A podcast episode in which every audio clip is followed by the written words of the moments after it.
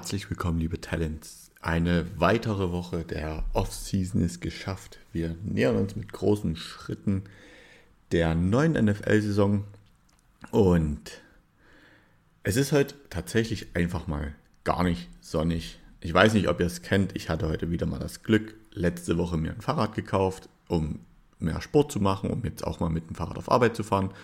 Und das mache ich mittlerweile regelmäßig von drei Tagen dreimal. Und heute war tatsächlich der erste Tag. Man kommt durchnässt nach Hause, weil es angefangen hat zu regnen. Und yay, ich weiß nicht, wem das schon mal so gegangen ist. Es macht teilweise schon ein bisschen Spaß, im Regen Fahrrad zu fahren. Da bin ich einfach zu sehr Kind geblieben, einfach mal so durch die Nässe zu cruisen. Auf der anderen Seite ist es auch einfach dann schön, zu Hause zu sein. Deswegen hoffe ich, habt ihr vielleicht ein besseres Wetter, einen schöneren Tag, wobei ich ja Regen jetzt nicht passiert schlecht finde, ganz im Gegenteil, eigentlich sehr cool. Nichtsdestotrotz hoffe ich, dass ihr alle trocken und gesund nach Hause kommt und Zeit für diesen Podcast habt oder vielleicht gerade draußen in der Straßenbahn, im Bus, im Auto sitzt und diesen Podcast hörst. Ich freue mich, wenn das so der Fall ist. Und heute geht es tatsächlich das erste Mal so richtig mit Blick auf die neue NFL-Saison los. Wir möchten heute, oder was heißt wir, ich möchte heute mal einen Blick vorauswerfen in die erste, ersten beiden Divisions, und zwar die AFC North und die NFC North. Doch, wie ihr es von mir gewohnt seid, vorneweg kommt erstmal das Wichtigste aus der letzten Woche und der Satz passt tatsächlich jetzt einfach wieder. Es war verdammt viel los, es ist viel passiert und das möchte ich gleich mit euch durchgehen. Warum ist jetzt wieder so viel los? Ja, es ist ganz einfach. Die Trainingscamps haben begonnen. Die ähm, Mannschaften sind jetzt einfach wieder in der Facility vor Ort oder haben irgendwelche Trainingsplätze gemietet, wo sie sich getroffen haben. Und deswegen passiert natürlich einfach mehr Verletzungen. Neue Spieler werden dazugeholt, neue Spiel äh, Spieler werden wieder abgegeben, gecuttet und dergleichen und so fort. Und deswegen ist natürlich auch einfach viel, viel mehr passiert.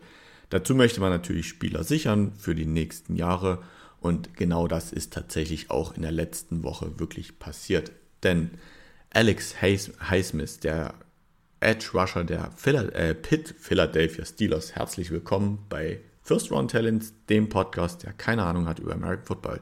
Quatsch, nein. Alex Highsmith, der Edge Rusher von den Pittsburgh Steelers verlängert seinen Vertrag für vier Jahre. Pittsburgh war jetzt auch nicht top ausgesprochen. Ich hoffe, ihr versteht's. Und er kann bis zu 68 Millionen US-Dollar verdienen, wovon 27,7 Millionen garantiert sind.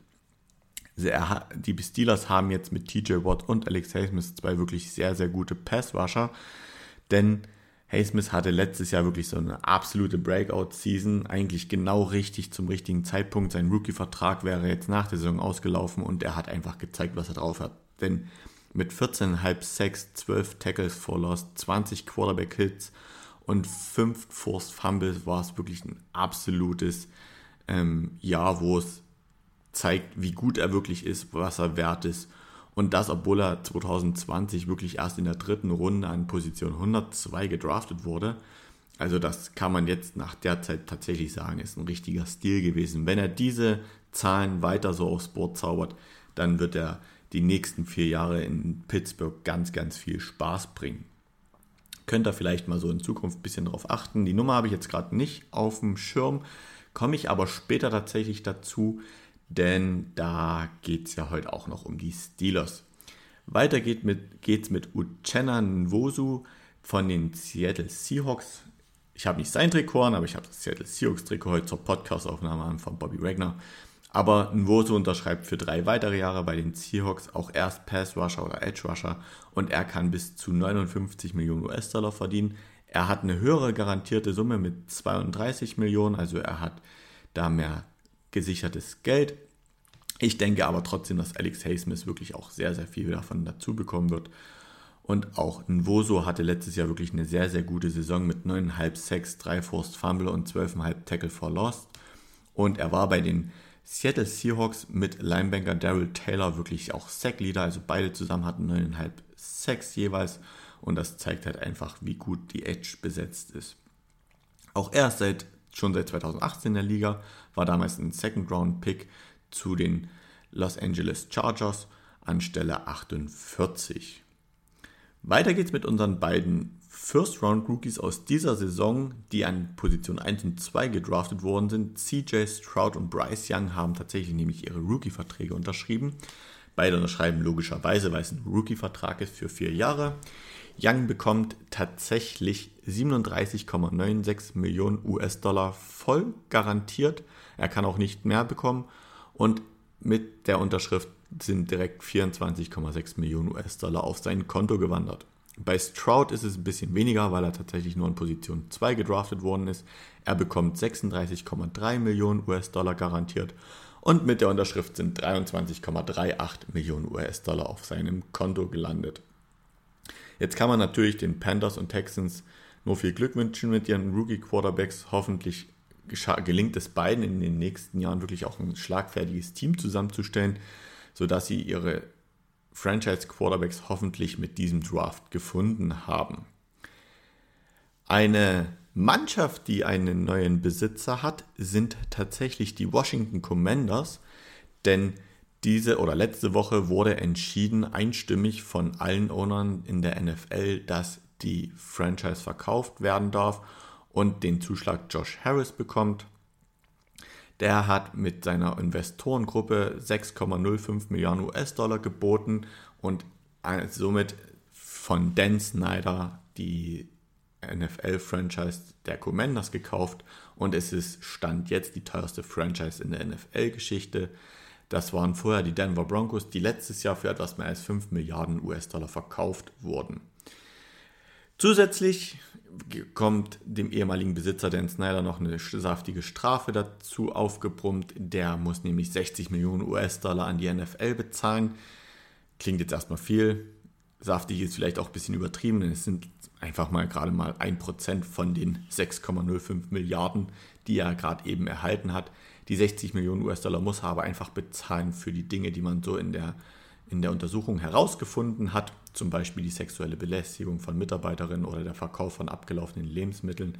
Und natürlich muss die Untersuchung selber auch bezahlt werden. Und das ist einfach die Strafe, die Dan Snyder an die NFL zahlen muss für seine Vergehen, was ich ehrlich gesagt vollkommen zu Recht nachvollziehen kann und persönlich eigentlich noch viel zu wenig sehe, wenn man bedenkt, es hätten vielleicht auch einfach 10% sein können, wo man hätte vielleicht noch 5% investieren können in gemeinnützige Zwecke oder dergleichen, aber naja, ihr wisst halt, wo Geld, viel Geld vorhanden ist, wird meist wenig Geld abgegeben.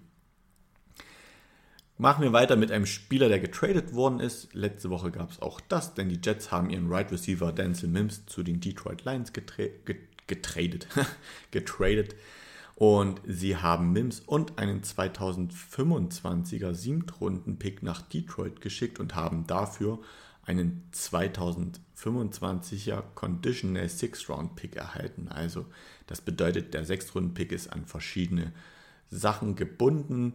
Ich kann mir vorstellen, das hat einfach auch mit Leistung zu tun, die dann Mims wirklich bringt. Mims hatte letzte Saison in New York zehn Spiele spielen können, hatte lediglich elf Receptions für 186 Yards. Also es ist wirklich keine so gute Saison gewesen. Und ist seit 2020 in der NFL, war da ein Second-Round-Pick anstelle 59 zu den Jets. Der Spieler zeigt aber auch so ein bisschen so dieses mangelnde Scouting scheinbar bei, was die, bei den Jets vorher herrscht, denn in der bisherigen NFL ähm, hat er noch keinen einzigen Touchdown gefangen und als Wide Receiver ist das natürlich die Arbeit, wofür du bezahlt wirst.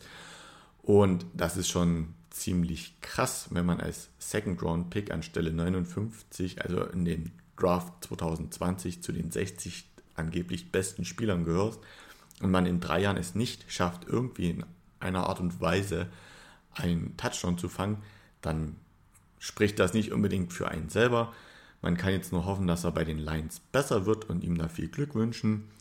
Möglichkeiten werden auf jeden Fall da sein, wenn man bedenkt, dass ja Jamison Williams, der Right Receiver, gesperrt worden ist für sechs Spiele, der letztjährige First Round Rookie und da kann man nur hoffen, dass er viel Spielzeit bekommt, seine Routen ordentlich läuft und er auch viele Pässe zugespielt oder zugeworfen bekommt, die er dann hoffentlich auch fängt.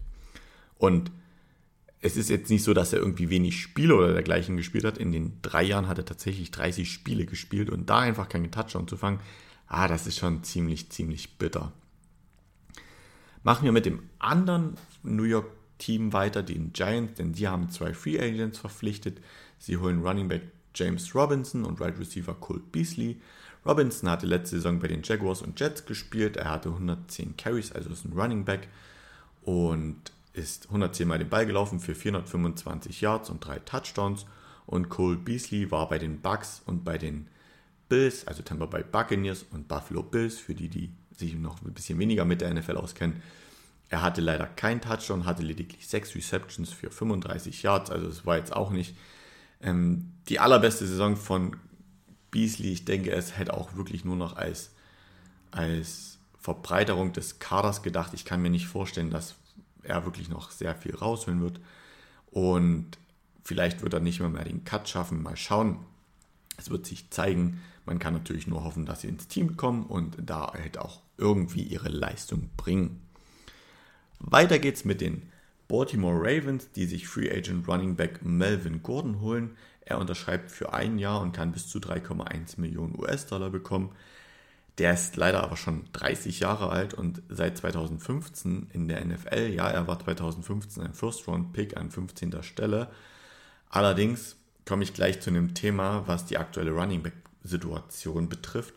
Und da gibt es ganz schön, ganz schön viel Diskussion. Kurz zurück zu Gordon. Er hatte letztes Jahr bei den Broncos gespielt, hatte dann 90 Carries für 318 Yards und zwei Touchdowns. Und er kann sich glücklich schätzen, dass er einen neuen Vertrag bekommen hat, denn die aktuelle Running Back-Situation in der NFL schlägt gerade sehr, sehr, sehr hohe Wellen. Denn wenn man bedenkt, es gibt da den Running Back Delvin Cook, Ezekiel Elliott und Kareem Hunt, das sind wirklich drei aktuelle Top Running Backs, die in ihren vorhergehenden Teams wirklich sehr, sehr gute Arbeit geleistet hat. Ich habe gerade nochmal nachgeschaut. Delvin Cook zum Beispiel ist letztes Jahr eine 1000 Yard Season gerusht und sie alle drei sind noch ohne Teams. Und dazu kommt mit Shaquan Barkley, Josh Jacobs und Tony Pollards eigentlich drei Running Backs, die aktuell nur unter dem Franchise-Tag spielen und bis zur Deadline, die war letzte Woche Montag, keinen neuen Vertrag vorgelegt bekommen. Das bedeutet, sie spielen in der kommenden Saison auf ihrem Franchise-Tag und werden nach der Saison Free Agents. Und das ist schon ziemlich krass, wie aktuell mit Running Backs umge äh, umgegangen wird.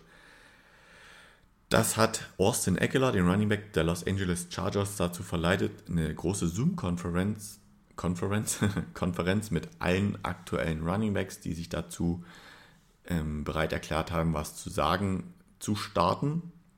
Und sie wollen versuchen, irgendwie den Wert der Running Backs wieder zu steigern. Denn Aktuell ist es leider oft so, es werden im Draft junge Runningbacks geholt, die für vier Jahre behalten werden. Das kann man so ein bisschen vergleichen wie letztes Jahr Isaiah Pacheco bei den Kansas City Chiefs, der auch in der dritten, vierten oder fünften Runde zu den Chiefs kam und sehr gute Leistung gebracht hat, ohne Frage.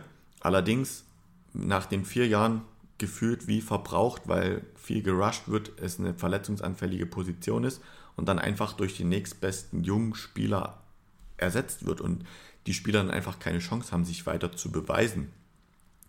Und da hat zum Beispiel Nick Chubb, der Running Back der Cleveland Browns, gemeint, dass Receiver, die eine sehr gute Saison mit zum Beispiel über 1500 Receiving hat, also jetzt nicht 1500 gesagt, das habe ich jetzt dazu gedichtet, ähm, dass darüber diskutiert wird, ob sie in der kommenden Saison nochmals ähnliche Zahlen schaffen. Doch sobald ein Running Back keine Ahnung, die 2000 Yards oder auch die 1500 Yards Rushing schaffen, wird dann darüber gesprochen, ob sie in, in einem zweiten Jahr oder im kommenden Jahr überhaupt noch in der Lage dazu sind, sowas zu schaffen oder ob sie nicht zu, ähm, zu verbrannt wurden oder zu verletzungsanfällig werden. Und das ist so ein bisschen schade, dass man denen dann nicht wirklich mal die Chance gibt, sich zu beweisen. Der letzte Spieler, der wirklich nochmal die Chance bekommen hat, war Ezekiel Elliott.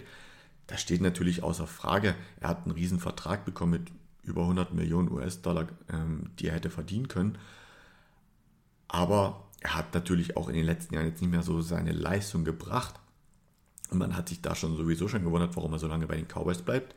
Nichtsdestotrotz hat er bis heute immer noch kein Team gefunden und er war auch regelmäßig ein 1000-Yard-Rusher. Und das sind halt einfach so die aktuellen Veränderungen, die so ein bisschen in der NFL stattfinden, denn aus dieser Rushing-Liga, die sie früher einmal war, wird es tatsächlich immer weiter gehen, dass es eine Passing-Liga wird und man legt mehr Wertigkeit auf Right Receiver und holt sich dann eher einfach im Draft junge Running Backs als, ähm, als, als aus dem College, die dann halt einfach verbrannt ist das falsche Wort, die vier Jahre gespielt werden und dann durch die nächstbesten jungen Running Back ersetzt werden. Und auch Christian McCaffrey, der Running Back der aktuellen 49ers, ähm, findet diese Situation absolut kriminell, dass Spieler wie Barkley, Jacobs oder auch Tony Pollard, wo er findet, das sind wahrscheinlich die drei besten Spieler in der Liga oder zählen wahrscheinlich nach seinem Empfinden zu den Top 10, jetzt mal nicht Quarterback-Position mit äh, gesehen, und dass die einfach kein Team finden. Und das ist natürlich sehr, sehr, sehr schade. Zur ganzen Wahrheit gehört jetzt natürlich auch, die Leute, die sich mit der NFL beschäftigen, werden es wissen. Ich nehme hier Dienstagnachmittag den Podcast auf. Shaquan Barkley hat als Running Back bei den Giants heute einen neuen Vertrag unterschrieben. Allerdings nur für ein Jahr und 11 Millionen US-Dollar. Ob die komplett garantiert sind, steht bis jetzt noch nicht fest, habe ich noch nichts rausgefunden. Allerdings durfte er nicht länger unterschreiben und das ist ja auch vielen Spielern wichtiger. Sie würden gerne längerfristig unterschreiben, um zu wissen, bei welcher Franchise sie spielen und da vielleicht auch ein Leben aufzubauen mit Frau, Kindern, Haushof und dergleichen. Und wenn man dann nur Jahresverträge unterschreibt, ist das natürlich sehr, sehr schwierig. Und wenn er unter dem Franchise-Tag gespielt hätte, hätte er nur 10,091 Millionen US-Dollar garantiert bekommen. Jetzt kann er bis zu 11 Millionen US-Dollar bekommen. Das ist jetzt nicht die Welt. Arme Menschen werden natürlich sagen, es sind 11 Millionen, die hätte ich auch gern, das steht außer Frage. Nichtsdestotrotz ist dieser Running Back Markt aktuell sehr, sehr, sehr leergefegt in der Hinsicht, dass nicht mehr der Wert darauf gelegt wird, wie gut der Running Back ist, sondern Hauptsache man hat einen im Team und die guten Running Backs, die wirklich gezeigt haben, was sie für einen Wert, für einen Value haben, die werden halt einfach auf dem Free Agent Markt vergammeln lassen. Und das ist sehr, sehr schade, dass sich da die aktuelle NFL so ein bisschen in die Hinsicht entwickelt. Mach mal weiter mit einem weiteren Thema, auch ein bisschen traurig, denn CJ Gardner Johnson, der Safety der Detroit Lions, wurde gestern beim Training vom Feld mit dem Kart gefahren. Er hat sich bei einer 11 gegen 11 Übung ohne Kontakt verletzt. Die aktuellen Ergebnisse stehen dann noch aus. Es soll wohl allerdings nichts Schlimmeres sein. Ähm, und es soll sich um den rechten Fuß bei ihm handeln.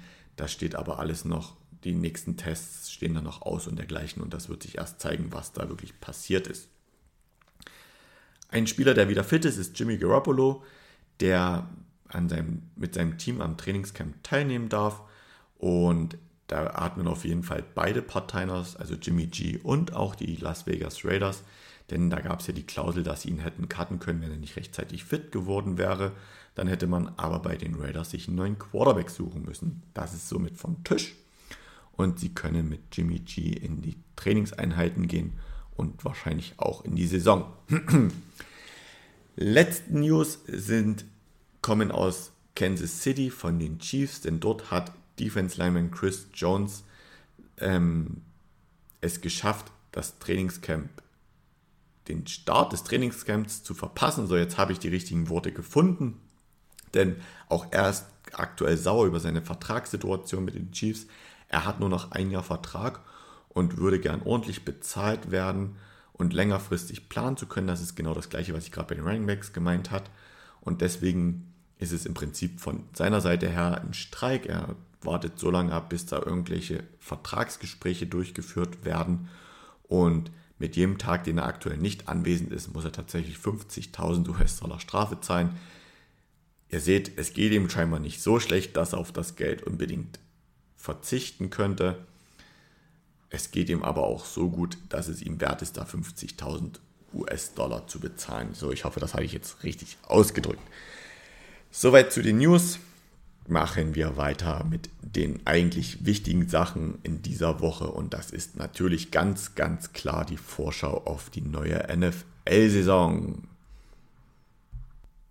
Und wie am Anfang gesagt, werde ich über die AFC North und die NFC North sprechen. Und ich habe mich da wirklich auch intensiv mit auseinandergesetzt habe mir so aktuelle Top-Spieler angeguckt, die in den jeweiligen Teams vorhanden sind und möchte natürlich als erstes mit der AFC North beginnen. Und dazu gehören die Cincinnati Bengals, die Baltimore Ravens, die Pittsburgh Steelers und die Cleveland Browns. Für alle die, die sich in der NFL gut auskennen, die können wahrscheinlich die nächste Minute mal überspringen, denn ich möchte jetzt noch mal ein bisschen was dazu erzählen. Für alle die, die sich da weniger auskennen. Die NFL ist ja aufgebaut in die AFC und die NFC und in jeder Division gibt es nochmal, nee, in jeder Conference, also in der AFC Conference und in der NFC Conference, gibt es nochmal vier Staffeln, kann man zu Deutsch sagen. Das ist die AFC North, AFC South, AFC West und AFC East. Und genau die gleichen Himmelsrichtungen gibt es auch in der NFC. Natürlich spielen in so einer Saison bei 17 Spielen nicht alle Mannschaften gegeneinander mit Hin- und Rückspiel, so wie man es vielleicht aus der Bundesliga kennt. Es gibt jedes Jahr eine neue Zusammensetzung des Spielplans und den möchte ich euch jetzt mal kurz vorstellen für die AFC North.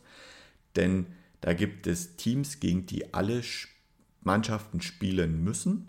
Und es gibt zu jeder Mannschaft nochmal drei zusätzliche Teams, die nur die Mannschaft bespielt. Da kommen wir mal jetzt zu der AFC North mit den Bengals, Ravens, Steelers und Browns. Da ist das, der Spielplan so, dass die Mannschaften der Division jeweils in einem Hin- und Rückspiel gegeneinander spielen. Also von den vier Teams spielt jeder gegen jeden. Das bedeutet, jede Mannschaft hat in einem Hin- und Rückspiel schon mal sechs Spieler absolviert. Dazu spielen alle Mannschaften gegen eine weitere Division aus der AFC und gegen eine Division aus der NFC. Und in der AFC North ist es dieses Jahr so, dass sie gegen die AFC South spielen. Also das bedeutet, alle Mannschaften aus der North Division spielen noch zusätzlich gegen die Titans, gegen äh, Tennessee Titans, gegen die Indianapolis Colts, gegen die Jacksonville Jaguars und gegen die Houston Texans. Zusätzlich spielen sie noch in der NFC gegen, das, gegen die West-Staffel und dazu zählen die San Francisco 49ers, die Seattle Seahawks, die Arizona Cardinals und die Los Angeles Rams. Da spielen sie aber kein Hin- und Rückspiel gegen die beiden Staffeln, sondern nur ein Spiel und das wird ähm, gerecht aufgeteilt zwischen Heim- und Auswärtspartien. Und dann würde ich jetzt sagen, steigen wir ein mit der ersten Mannschaft, denn dann kann ich jetzt den Rest weiter dazu erklären. Und als erstes, weil sie letztes Jahr wirklich auch die AFC North gewonnen haben, und damit sich für die Playoffs qualifiziert hatten, kommen die Cincinnati Bengals an die Reihe. Die spielen noch zusätzlich gegen die Minnesota Vikings aus der NFC North, gegen die Buffalo Bills aus der AFC East und gegen die Kansas City Chiefs aus der AFC West. Da, somit haben sie ihre 17 Partien und daraus lässt sich dann der Rekord schließen. Der Rekord ist ziemlich einfach erklärt. Gewinnt eine Mannschaft, bekommt es, äh, hat es einen 1 zu 0 Rekord und verliert eine Mannschaft, bekommt es einen 0 zu 1 Rekord. Und somit sah der Rekord der Bengals letztes Jahr so aus, dass sie 12 Spiele gewonnen haben und 5 verloren, also 5 zu 12. Nur um das mal zu erklären. Ich hoffe, das habe ich jetzt ganz verständlich erklärt. Wenn ich jetzt in Zukunft vom Rekord und weiteren Partien rede, wisst ihr, worum es geht. Was noch wichtig ist zu dem Spielplan, warum spielen sie gegen die Vikings, gegen die Bills und gegen die Chiefs, das ist ganz einfach die Divisions, die dann dazu kommen, es ist ja so, sie haben ja die AFC South schon gespielt, dann bleiben zwei übrig in der, äh, in der Conference der AFC und da wird immer gegen den tabellengleichen Gegner gespielt aus der Vorsaison. Deswegen spielen die Bengals gegen die Buffalo Bills, die haben letztes Jahr die AFC East gewonnen und gegen die Kansas City Chiefs, die haben die AFC West gewonnen. Und deswegen kommen die beiden zustande und dann jedes Jahr ebenfalls gleich gegen die gleiche Staffel, nur aus der anderen Conference, also aus der NFC, deswegen NFC North gegen die Minnesota Vikings. Das bleibt immer gleich, also die Mannschaften, die gewinnen aus den übrigen Staffeln, die ihre Division, die spielen dann gegen den Sieger der AFC North. Und das ist natürlich mit jeder anderen Staffel gleich so. Hoffentlich verständlich erklärt, kommen wir jetzt mal wirklich zu den Bengals. Und jeder, der neu in der NFL ist, den kann ich hier an der Stelle raten, ihr solltet wahrscheinlich die nächsten Jahre Fans von den Bengals werden. Ich lese euch nur mal die Offense vor, welche Top-Spieler man dort findet. Da geht es um den Quarterback Joe Burrow, dann kommt Right Receiver Gemma Chase, T. Higgins, Tyler Boyd, Running Back Joey Mixon und das ist nur die Offense, die wirklich in der Lage ist, Rekorde zu brechen. Denn nur mal zum Vergleich, die Top 3 Receiver, die ich gerade genannt habe, haben letztes Jahr einfach mal knapp 3000 Yards Receiving gehabt. Also sie sind für 3000 Yards, haben sie Bälle gefangen. Jamar Chase allein für über 1000 Yards, T. Higgins für über 1000 Yards, Tyler Boyd noch für 662 Yards, sind nicht ganz 3000, ich weiß, es ist knapp davor, aber es ist schon Wahnsinn, was auch Joe Burrow als Quarterback da aufs Tablett zaubert, aufs Brett zaubert. Sie haben aufs Tablett zaubert, aufs Brett zaubert. ihr wisst, ihr seht, es ist nicht wie immer alles rund. Sie haben auch noch ganz gute Zugänge bekommen, da habe ich auch mal ein bisschen drauf geschaut. Left Tackle Orlando Brown kommt von den Kansas City Chiefs. Das ist wirklich ein sehr, sehr sicherer Blocker in der O-Line. Er wird der Joe Burrow, der ja auch sehr oft gesackt wird, noch mehr Schutz bieten, noch mehr Zeit zum Passen. Und wenn Jamar Chase, T. Higgins und Tyler Boyd wirklich Zeit haben, äh, ihre Routen zu laufen, die Lücken zu finden, dann wird das wahrscheinlich noch ekliger, die Bengals. Dazu kommt noch Nick Scott von den Rams. Was zur ganzen Wahrheit allerdings dazugehört, sie haben auch einige Spieler verloren und da ihr Safety-Duo Von Bell, der ging zu den Panthers und Jesse Bates, der ging zu den Atlanta Falcons und auch Thailand Hayden Hurst haben sie verloren, der ging zu den Panthers. Also sie haben auch einige Abgänge zu beklagen, das steht außer Frage, aber wenn man sich nochmal die Defense mit anschaut, Jermaine Pratt als Linebanker, Logan Wilson als Linebanker, die auch beide als Passwasher unterwegs sind, das zeigt schon auch, was da los ist. Logan Wilson letztes Jahr zweieinhalb Sacks und 123 Total Tackles. Also es ist schon überragend. Jermaine Pratt allein auch 99 Tackles. Wenn die dann auch mal auf Quarterback-Jagd gehen oder dann den Quarterback spielen in der Passverteidigung, ist schon überragend. Beide zusammen haben einfach 14 Mal den Pass defended. Also es ist auch schon krass. Und zusammen auch drei Interceptions. Also auch die, das Linebanker-Core im Hintergrund ist sehr gut. Dann haben sie mit DJ Reader noch einen Top Defensive Tackle, der, jetzt muss ich kurz schauen, nicht viele, ich sehe es gerade, der hatte eigentlich nicht viele Sex. Ich finde aber trotzdem, dass es ein Top-Spieler ist. Und Trey Hendrickson, der letztes Jahr einfach mal direkt 8 Sex hatte. Aber auch DJ Reader, der in der Mitte viel Druck bringt mit BJ Hill zusammen. Das sind schon wirkliche Top-Spieler und da haben die Cincinnati Bengals da auch wirklich eine absolute Top-Mannschaft zusammengestellt. Dazu kam ja noch im Draft dieses Jahr in der ersten Runde, ihr könnt es gerne nochmal nachhören, ich erzähle es euch, Miles Murphy, der Edge Rusher an Position 28. In der zweiten Runde haben sie sich nochmal einen Cornerback geholt, wo sie ein bisschen dünner besetzt sind mit DJ Turner, dem zweiten. Und in der dritten Runde kam Jordan Battle als Safety. Sie haben natürlich beide Safeties verloren. Das wird ein riesen, riesen Loch reißen Nichtsdestotrotz haben sie gerade als Pass Defension Cam Tyler Pritt noch, Mike Hilton als Cornerbacks. Dazu kommt jetzt Jordan Battle als Safety, Dexton Hill letztes Jahr, Nick Scott von den Rams. Also haben sie sich auch nochmal drei Passverteidiger geholt, die wahrscheinlich auch dann das Backfield gut bearbeiten werden. Und ihr hört schon, wie ich über sie rede. Ich denke, es wird sehr, sehr, sehr schwer werden, in der Division an ihnen vorbeizukommen. Die Tipps werde ich dann aber, nachdem ich die Division euch vorgestellt habe, mal abgeben. Machen wir weiter mit den Baltimore Ravens. Zu den am Anfang genannten Spielen kommen dazu die Detroit Lions, die Miami Dolphins und die Los Angeles Chargers. Und sie kommen aus der letzten Saison mit einem Rekord von 10 und 7, haben es auch letztes Jahr in die Playoffs geschafft, sind da eben an den Cincinnati Bengals gescheitert. Ganz interessant sind ihre Zu- und Abgänge denn als Zugang haben sie, und ich hatte in der Folge auch berichtet, als es soweit war, Right Receiver Odell Beckham Jr., der als Free Agent kommt, der vorher bei den Rams den Super Bowl geholt hat, Right Receiver Nelson Aguilar von den New England Patriots, Cornerback Rock Yassin von den Los, Las Vegas Raiders, auch der Center Cam Mustafa von den Bears, Sie haben zwar mit Tyler Linderbaum einen Center, der letztes Jahr First Round Pick war und wirklich auch viel gespielt hat, haben jetzt aber mit Sam Mustafa, der bei den Bears auch viel gespielt hat, noch einen guten, guten Backup dazugeholt. Verloren haben sie Defensive Tackle Calais Campbell, der zu den Falcons ging. Edge Rusher Justin Houston, von den, äh, der ist ein Free Agent geworden. Der hat, kann ich euch sagen, ich bin schnell am Schauen, äh, war auch tatsächlich Sack-Leader bei den Ravens mit 9,5 Sacks. Also da haben sie wirklich auch ein großes Loch gerissen. Dann haben sie verloren Jason Pierre-Paul, der ist ein Linebanker und ein Edge-Rusher.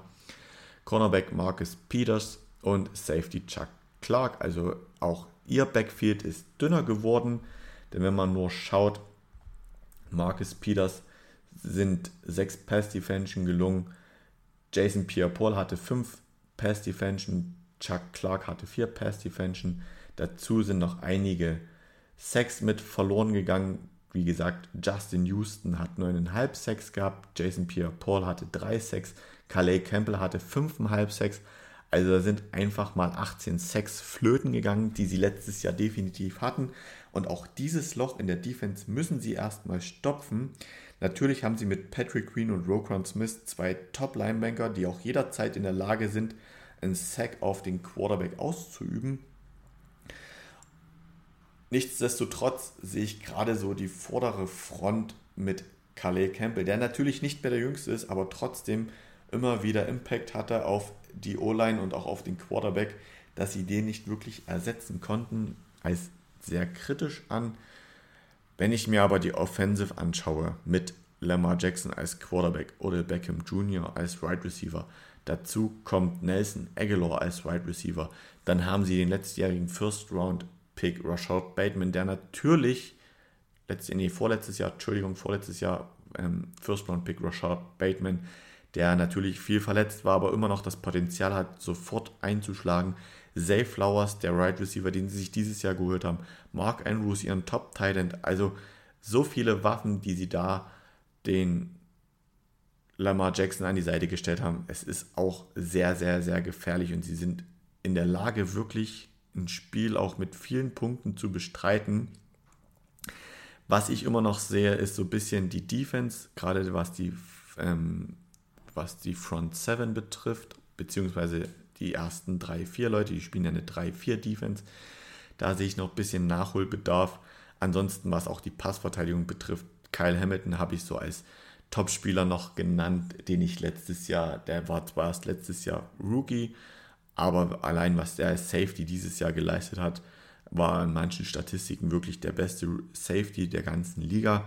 Und dann haben sie noch Marlon Humphrey als Cornerback, also auch die Passverteidigung hat da wirklich sehr gute Stärken. Ich kann mir gut vorstellen, dass es sehr schwer wird, auch gegen die Ravens Punkte zu machen. Allerdings, wenn man ein gutes Laufspiel etablieren kann oder halt mit vielen kurzen Pässen kommt, kann ich mir schon vorstellen, wenn der Druck auf den Quarterback nicht da ist, dass dann die Receiver auch genug Zeit haben, sich da frei zu laufen. Weiter geht's nach Pittsburgh zu den Steelers. Die haben zu dem normalen Schedule noch die Green Bay Packers, die New England Patriots und die Las Vegas Raiders. Sie hatten letztes Jahr einen Rekord von 9 und 8, also 9 Spiele gewonnen, 8 verloren, haben dazu bekommen Right Receiver Allen Robinson von den Rams, Left Guard Isaac Seo Moralo von den Eagles. Ich habe auch tatsächlich jetzt die O-Line mal ein bisschen mit reingenommen und mich daran ein bisschen orientiert, wie viele Snaps auch die Spieler gespielt haben. Und für mich war so ein Wert ungefähr 90 Prozent. Und bei den Eagles als Left Guard über 90% Snaps gespielt zu haben, das zeigt schon, wie gut man ist. Dann kam Patrick Peterson von den Vikings, der 33-jährige Cornerback, Linebanker Elando Roberts von den Dolphins, Linebanker Cole Holcomb von den Washington Commanders, Safety Keanu Neal von den Tampa Bay Buccaneers und Edge Rusher Marcus Golden von den Cardinals. Verloren hat man Cameron Sutton zu den Detroit Lions, und tatsächlich einfach mal alle drei Linebacker, Miles Jack, er ist immer noch Free Agent, Devin Bush zu den Seattle Seahawks, Robert Spillane zu den Raiders und dann noch Safety Terrell Edmonds zu den Eagles. Nichtsdestotrotz, und da muss man ganz klar sagen, und wie schon gesagt, Alex Haysmith haben verlängert. TJ Watt hat, ist weiterhin da. Cameron Hayward hat man als Defensive Tackle, also die Front 4, die Front 5, wirklich die, die an der O-Line spielen, sind schon sehr, sehr gut. Dazu hat man Cole Holcomb von den Commanders und Elando Roberts von den Dolphins, die nochmal das Linebanker-Core verstärken sollen. Dazu mit Patrick Peterson und Minka Fitzpatrick. Ja, Patrick Peterson ist schon alt, er ist mit 33 nicht mehr der Jüngste, hat aber auch letztes Jahr mit über zweistelligen Anzahl an äh, Passverteidigungen bewiesen, wie gut er wirklich noch ist bei den Vikings. Also es zeigt, die Defense, die strotzt vor Kraft, da ist jederzeit ein Sack möglich. Es wird wahrscheinlich sehr schwer an denen vorbeizukommen. Es fehlt noch so ein bisschen der zweite Cornerback. Das ist ein bisschen schwierig. Soll vielleicht Joey Porter Jr., der in der zweiten Runde dieses Jahr im Draft kam, ein bisschen übernehmen. Die Gefahr besteht allerdings da wirklich auch, dass sie, dass er noch viele Fehler macht und somit immer noch einen Cornerback haben, der viele Fehler zulässt und viele Pässe zulässt. Ansonsten in der Offense haben sie Kenny Pickett als Quarterback, Deontay Johnson und George Pickens als Wide right Receiver, Najee Harris, der Top Running Back, wirklich letztes und vorletztes Jahr gezeigt, was er für einen Wert für diese Offensive hat. Pat Fryermuth als Tight ist jetzt nicht so die absolute Top-Offense, das steht außer Frage. Nichtsdestotrotz für Pittsburgh Steelers um Kenny Pickett sehr, sehr, sehr solide. Kenny Pickett ist für mich so das große Fragezeichen. Auch Johnson und Pickens, die klar als, als Stars im Team schon ein Stück weit zu sehen sind, die jetzt allerdings noch nicht auf, gerade George Pickens, der jetzt noch nicht auf Dauer bewiesen hat, wie gut er wirklich ist, sondern er ist ja auch ein Rookie letztes Jahr gewesen, geht jetzt in sein zweites Jahr. Wird, wird sehr schwierig, gerade in der Division, wenn man weiß, man muss zweimal gegen die Bengals, zweimal gegen die Ravens, die da viel mehr Erfahrung geholt haben. Und vom Quarterback-Siegen her auch besser sind. Deswegen denke ich, da kann ich jetzt schon mal vorweggreifen, wenn die Pittsburgh Steelers wieder dritter Platz werden, da können sie sehr zufrieden sein mit einem positiven Rekord. Denn mir fehlt so ein bisschen der Punkt, dass gerade die Offense ein bisschen strugglen könnte. Den großen, großen Pluspunkt, den sie einfach haben, ist ihr Head Coach Mike Tomlin, der einfach, der ist seit Mitte der Nullerjahre bei den Pittsburgh Steelers und er hat noch nicht eine negative Saison gespielt. Also sprich immer mehr Siege als Niederlagen gehabt oder ausgeglichene, ein ausgeglichenes Verhältnis, äh, Verhältnis, einen ausgeglichenen Rekord. So, so viel dazu. So viel zu den Steelers. Schauen wir weiter zu den Cleveland Browns. Die spielen noch gegen die Chicago Bears, gegen die New York Jets und gegen die Denver Broncos. Das hat natürlich auch immer noch viel zu bedeuten, welche Mannschaften man bespielt. Ganz wichtig sind da die Zugänge Zedarius Smith, der Edge Rusher von den Vikings, und Delvin Tomlinson, der Defensive Tackle von den Vikings. Dann haben sich noch zwei Safeties geholt, Rodney McLeod von den Colts und Joan Thornhill von den Kansas City Chiefs. Und dann kamen noch die beiden Wide right Receiver Elijah Moore von den New York Jets und Marquise Goodwin von den Seattle Seahawks. Sie haben somit ihrem Quarterback Deshaun Watson nochmal zwei weitere Waffen geholt, die sich hoffentlich da etablieren werden. Dazu haben sie mit Amari Cooper absoluten Top-Right Receiver, der jetzt vielleicht nicht so in die Kategorie Top 5, Top 10 fällt, aber wirklich äußerst solide ist. Eine sehr sichere Fangstation und mit Nick Chubb einen Running Back, dem man jederzeit den Ball in die Hand geben kann und der in der Lage ist, auch mal Tackles zu brechen und bis in die Endzone durchzumarschieren oder auch mit zwei Läufen einfach ein neues First Down erreicht. Das steht außer Frage. Dann haben sie natürlich mit Miles Garrett in der Defense einen absoluten Top-Mann, Darius Smith, dazugeholt. Die beiden sind jederzeit in der Lage, Sex und Druck auf den Quarterback auszuüben und zu generieren. Haben mit Martin Emerson einen recht guten Cornerback und Anthony Walker noch einen recht guten Linebanker. Haben allerdings in der Passverteidigung auch einiges verloren. Safety John Johnson und äh, Ronnie Harrison sind immer noch Free Agents. Cornerback Greedy Williams ist zu den Eagles gegangen und das zeigt einfach, da hat man auch wirklich einige Spieler verloren. Dazu Running Back Kareem Hunt ist immer noch Free Agent, wie erst erwähnt. Jacoby Brissett, der letztes Jahr gestartet ist, bis Deshaun Watson fit ist, hat man an die Washington Commanders verloren. Man baut also wirklich voll und ganz auf Deshaun Watson und hofft da einfach an dieser Stelle, dass Deshaun Watson das Team führen wird. Ich traue es ihm auf jeden Fall zu. Man hat jetzt in, der, in dem diesjährigen Draft nicht so viel machen können, weil man einfach sieben Picks hatte und erst in der dritten Runde einsteigen konnte. Da hat man noch Cedric Tillman, Siaki Ika als Right Receiver und Defensive Tackle dazu geholt und dann wahrscheinlich eher nur Spieler geholt, die das Team verbreitern sollen. Wie wird nach meinem Tipp die Division am Ende aussehen? Klar, die Bengals haben wahrscheinlich das schwerste Roster, wenn sie gegen die Bills und gegen die Chiefs müssen. Ich denke nichtsdestotrotz, dass die Bengals das Team sind, die man schlagen muss, um diese Division zu gewinnen. Und ich denke, dass sich im Vergleich zum letzten Jahr nicht viel verändern wird. Mein Tipp ist ganz klar, die Bengals werden die Division gewinnen. In, dicht verfolgt von den Baltimore Ravens. Dann sehe ich tatsächlich die Browns einfach ein Stück weit vorne vor den Steelers. Und zu guter Letzt die Steelers. Kann aber auch jederzeit tauschen. Also Platz 1 Bengals, Platz 2 Ravens, Platz 3 Browns, Platz 4 die Steelers die wahrscheinlich sehr, sehr, sehr viel kämpfen müssen, dass sie überhaupt einen positiven Rekord haben werden. So viel zu der AFC North. Machen wir weiter mit der NFC North. Ich gucke mal kurz auf die Zeit. Oh, ich bin sehr gut. Das wird eine gute Folge. Schön knackig, wahrscheinlich unter einer Stunde. Zu der NFC North, bevor ich jetzt hier weiter quatsche und es doch mehr als eine Stunde wird, gehören die Chicago Bears, Green Bay Packers, Detroit Lions und die Minnesota Vikings. Und letzte Saison waren die Vikings einfach mit einem Rekord von 13 und 4 das beste Team. Dann kamen die Detroit Lions, die Green Bay Packers und die Chicago Bears. Der Schedule sieht wie folgt aus. Man spielt gegen die NFC South, also gegen die New Orleans Saints, Tampa Bay Buccaneers, Atlanta Falcons und Carolina Panthers. Das sollte für viele Teams in dieser Division machbar sein, weil letztes Jahr war es auch die NFC Laus, äh, Lose. und dann spielt man noch gegen die AFC West und das ist wirklich eine Top Division und das sind die Los Angeles Chargers, die Las Vegas Raiders, die Kansas City Chiefs und die Denver Broncos. Und die Vikings, mit denen wir jetzt anfangen, spielen als erstes gegen die Philadelphia Eagles, die 49ers und die Bengals. Diese, die spielen nicht als erstes gegen die drei Teams, die haben sie auch noch in ihrem Schedule. Da habe ich jetzt natürlich nicht genau geschaut, wer gegen wann spielt.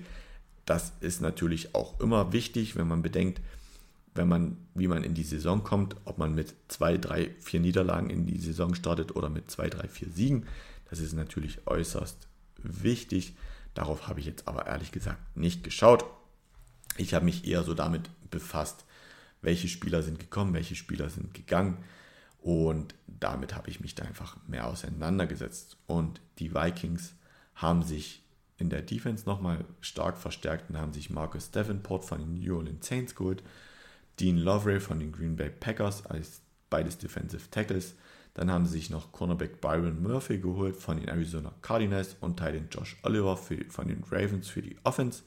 Haben natürlich mit Jordan Addison noch ihren Right Receiver geholt und haben mit Kirk Cousins, ihren Quarterback, der wirklich sehr, sehr, sehr solide ist, wahrscheinlich auch schon bald zu den Top 10 Quarterbacks der Liga gehört, einfach weil er seine Arbeit gut macht und weil er mit Justin Jefferson, seinem Wide Receiver, auch einfach wahrscheinlich aktuell den besten Receiver hat. Er hat zwar erst eine Saison wirklich überzeugt, wenn man da so nach äh, Miami schaut zu den Dolphins, wo ein Tyreek Hill herumläuft oder dann auch zu den Philadelphia Eagles mit AJ Brown. Da gibt es natürlich immer wieder Receiver, die jederzeit ihm die meisten Receiving Yards streitig machen. Nichtsdestotrotz hat er da auch eine neue Waffe bekommen mit Jordan Addison und mit TJ Hawkinson, der letztes Jahr schon von den Detroit Lions als Titan kam. Ist auch immer eine sehr sichere Anspielstation. Allerdings haben sie auch mit Adam Thielen einen zwar etwas schon in die Jahre gekommenen aber doch sehr fangsicheren Wide Receiver verloren. Das steht außer Frage. KJ Osborne haben sie auch noch im Team, der allerdings noch nie so richtig, zumindest letztes Jahr auch nicht so an die 1000 Yards herangekommen ist, so immer so 6, 7, 800 Receiving Yards hatte. Und den geht es einfach auch noch mehr mit ins Spiel zu holen, dass nicht die ganze Arbeit aus Justin Jefferson landet. In der Defense haben sie Jordan Hicks als Linebanker, Marcus Davenport als Edge Rusher und Daniel Hunter als Edge Rusher. Gerade Daniel Hunter hat letztes Jahr auch wirklich sehr viele Sacks gehabt. Da muss ich mal kurz nachschauen, wie viele das insgesamt waren. 10,5 Sacks, also wirklich gerade die Zweistelligkeit erreicht. Allerdings haben sie mit Cedarius Smith, der wie gesagt ja zu den Browns gegangen ist, auch einen Spieler verloren, der ebenfalls 10 Sacks hatte. Und das reißt natürlich auch eine große Lücke. Und ob die Markus Davenport oder Dean Lowry äh, schließen können, steht außer Frage. Und sie haben mit Delvin Cook einen Running Back verloren, den ich erst auch schon mal erwähnt hatte, der auch über 1000 Yards gelaufen ist und genau zu nehmen nicht weniger als 1173 Yards. Also auch da haben sie einen sicheren Läufer im Backfield verloren. Klar haben sie sich Dwayne McBreedy geholt als Running Back in der siebten Runde, aber ob der diese Lücke schließen kann, das bezweifle ich doch, doch, doch sehr gewaltig. Und da ist gerade eher das Roster ein bisschen dünner besetzt auf der Running Back Position. Dazu haben sie, wie gesagt, an die Steelers Chandon, Chandon Sullivan und Patrick Peterson als Cornerback verloren und Thailand Irv Smith zu den Bengals und ihren Top-Linebanker Eric Kenricks zu den Los Angeles Chargers. Und gerade die Bengals, die Chargers, haben sie ja wirklich nochmal als Gegner in der kommenden Saison gegen sie spielen. Dazu kommt, dass die Vikings letztes Jahr wirklich sehr, sehr viele Spiele knapp gewonnen haben. Und ich kann mir vorstellen, dass sie dieses Jahr auch viele Spiele knapp verlieren könnten oder deutlich verlieren könnten. Gerade wenn man bedenkt, sie spielen gegen die Bengals, sie spielen gegen die 49ers und sie spielen gegen die Philadelphia Eagles. Das sind jetzt alles drei keine Teams, die man mal so nebenbei schlägt. Deswegen, ihr merkt, vielleicht werden sie nach meiner Einschätzung nicht mehr auf dem ersten Platz landen. Aber machen wir weiter mit den Detroit Lions. Die spielen zusätzlich noch gegen die Dallas Cowboys, gegen die Seattle Seahawks und gegen die Baltimore Ravens. Sie haben sich einige Spieler dazugeholt und haben natürlich nichtsdestotrotz schon sehr, sehr gute Spieler im Team. Gehen wir die mal durch. Ihr Quarterback Jared Goff steht natürlich über allem. Amon Ra St. Brown, unser Deutsch-Amerikaner als right Receiver, der wirklich eine sehr, sehr, sehr gute Waffe ist für Jared Goff und seine Top- oder Lieblingsanspielstation. Und David Montgomery, der Running Back, der von den Chicago Bears kam, Dazu haben sie sich auf der Right Guard Position noch verstärkt und haben Graham Glasgow von den Broncos geholt, der wirklich auch viele Snaps gespielt hat, das bedeutet nicht verletzt war. CJ Gardner Johnson, wie erst schon angesprochen, kam von den Philadelphia Eagles, sollte die Passverteidigung sichern. Da muss man jetzt aber erstmal abwarten, was mit ihm passiert. Dann haben sie sich noch Cornerback Cameron Sutton von den Steelers geholt und Cornerback Emmanuel Mosley von den 49er.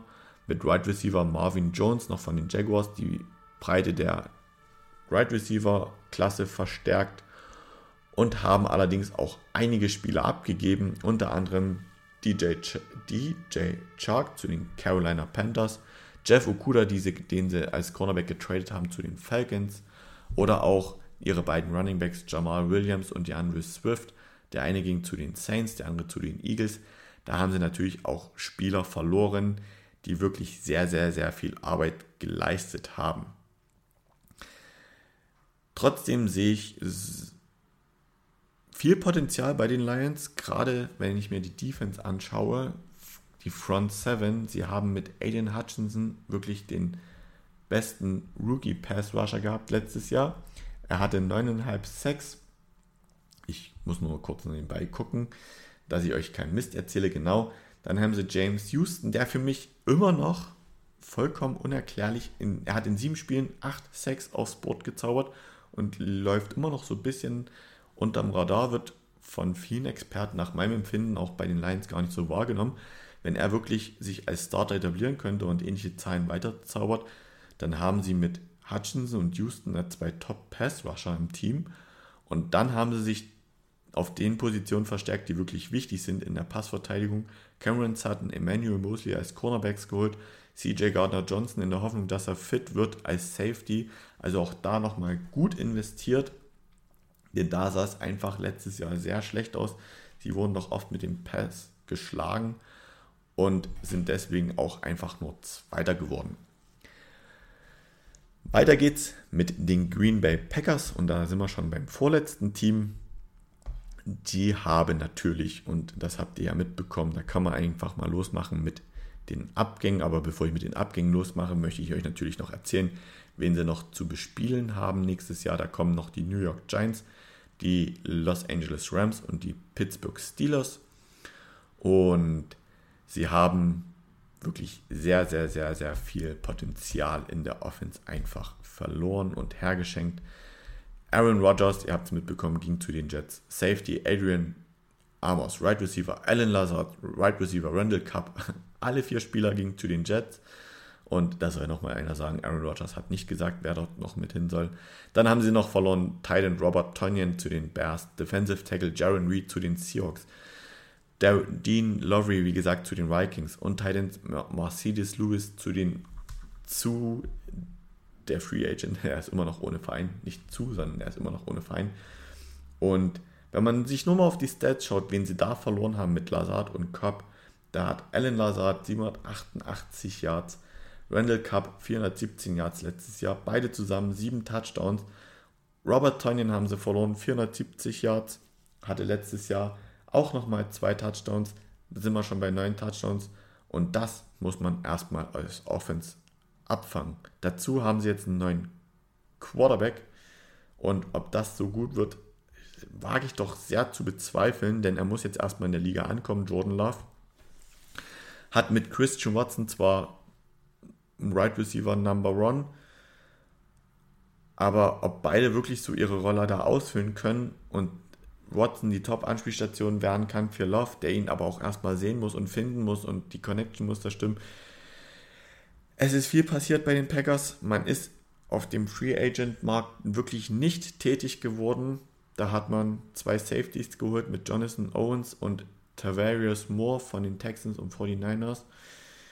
Aber Tavarius Moore hat nur 3,8% der Snaps gespielt letzte Saison. Ich habe ihn einfach dazu genommen, weil sonst gab es einfach keinen anderen. Man hat noch einen Long Snapper geholt mit Matt Orsech von den Rams. Long Snapper, für die, die es nicht wissen, Special Teams, das ist derjenige, der den Ball zum Kicker oder Panther zurücksnappt, weil er einfach eine größere Distanz überbrückt werden muss als bei einem Center.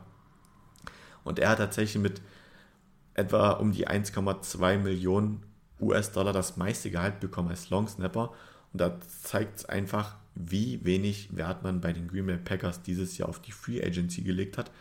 Keine Verstärkung, keine Spieler geholt. Es hat natürlich auch lange gedauert mit Aaron Rodgers.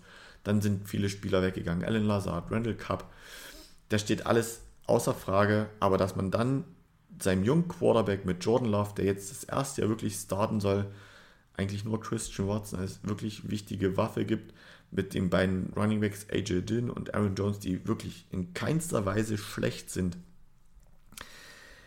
lässt doch sehr, sehr, sehr viele Fragen offen. Nichtsdestotrotz hat man immer noch eine sehr gute Defense, das steht außer Frage. Jair Alexander und Razul Douglas als Cornerbacks, die wirklich sehr, sehr gut in der Passverteidigung sind.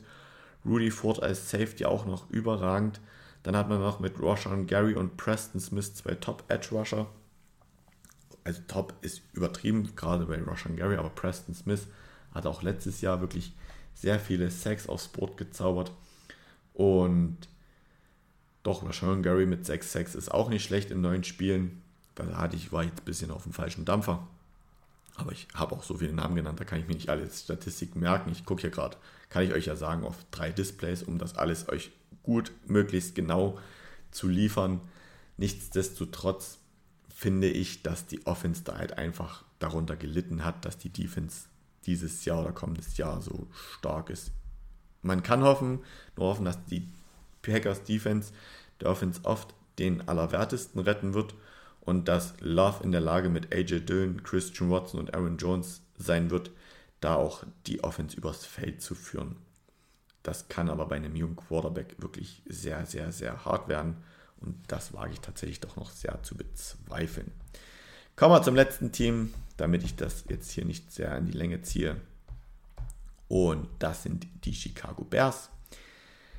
Sie haben wirklich gut Spieler dazugeholt. Right Receiver DJ Moore von den Carolina Panthers, Tight End Robert Tonyan von den Packers.